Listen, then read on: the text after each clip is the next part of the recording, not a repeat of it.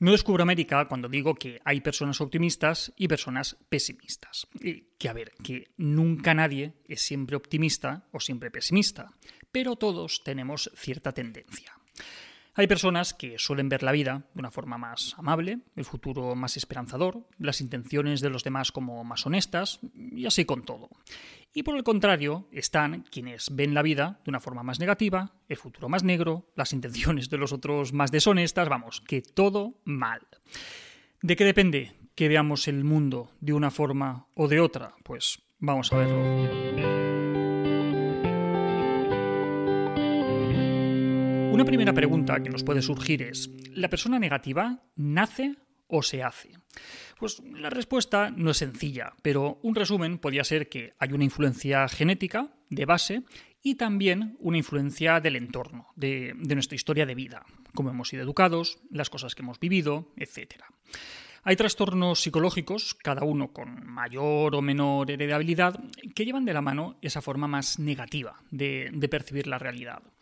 Quizá el ejemplo más conocido sería la depresión y otros trastornos similares, como la distimia, trastorno adaptativo depresivo, y otros que tienen como característica central un bajo estado de ánimo. Ya en los años 70 del siglo pasado, Aaron Beck, el padre de la terapia cognitiva, identificó que las personas deprimidas cumplían lo que denominó la tríada cognitiva, tres características del pensamiento cuya base es el negativismo. Esos tres componentes serían la visión negativa del mundo, la visión negativa de uno mismo y la visión negativa del futuro. Con mayor o con menor intensidad, pues, las personas con depresión y trastornos relacionados pues, ven el mundo como un lugar hostil, feo, depresivo, en el que no merece la pena vivir. Ven el futuro como sombrío, lleno de problemas, de amenazas, y se ven a sí mismas como carentes de interés o, de atractivo, incapaces de, hacer frente a los problemas de la vida, con, con pocos recursos, vamos, de todo menos bonito. La depresión hacen que tengan esa visión de la vida. Pero también es cierto que mantener esa visión de uno mismo, del mundo y del futuro, pues es que amarga a cualquiera por lo que esa visión mantiene los síntomas depresivos y hace que sea difícil salir del bucle. Más allá de la depresión, también las personas con problemas de ansiedad suelen ser más negativas, en este caso porque suelen estar constantemente anticipando problemas o, amenazas.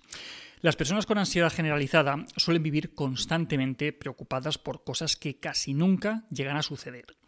Quienes tienen fobia viven en alerta por si aparece aquello a lo que temen y, magnifican los problemas que, les puede ocasionar. Todo esto por mencionar solo dos tipos de trastornos en los que hay una tendencia a ver las cosas de una forma más negativa, los relacionados con la depresión y los relacionados con la ansiedad.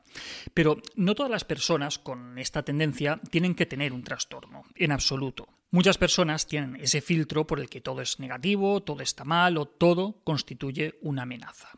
¿Por qué? Pues en ocasiones se considera el pesimismo y, la negatividad como una forma de pensamiento más inteligente que el optimismo. Se tiende a ver a la persona optimista o bien pensada como inocente, infantil y como, como una persona manipulable en un mundo hostil, lleno de peligros y de amenazas. Y es que muchas veces esa forma de ver el mundo está relacionada con el miedo. Miedo a ser engañados, miedo a cometer errores, miedo a ser defraudados, lo de piensa mal y acertarás, ¿qué se dice? Pues, pues eso. Por miedo a ser engañadas, estas personas convierten la desconfianza y, la actitud defensiva en su forma de vida y eligen ver el mundo como hostil y amenazante con la esperanza de no dar ningún paso en falso o quedar como tontos.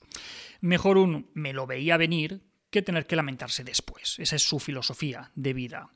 Y, a ver, que sí, que, es posible que estas personas estén en lo cierto en algunas ocasiones y que esa actitud les permita evitar algún engaño o alguna decepción, pero ¿a qué precio? Porque, en última instancia, la actitud que tomamos ante la vida es cuestión de elección. ¿Quiero pensar bien de esta persona o quiero pensar mal de ella? ¿Confío o no confío? Y de esa decisión luego se van a derivar muchas consecuencias. Para la relación sí, pero también para nosotros mismos, porque estar siempre en modo defensivo tiene un coste. Ver el mundo como un lugar amenazante en el que constantemente tenemos que protegernos para evitar ser dañados es agotador.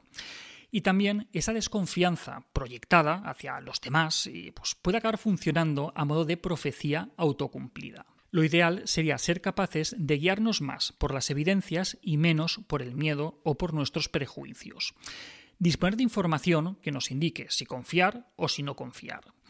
Poder ver el mundo de una forma más objetiva y no tan sesgada como en ocasiones se nos muestra, por ejemplo en los medios de, comunicación.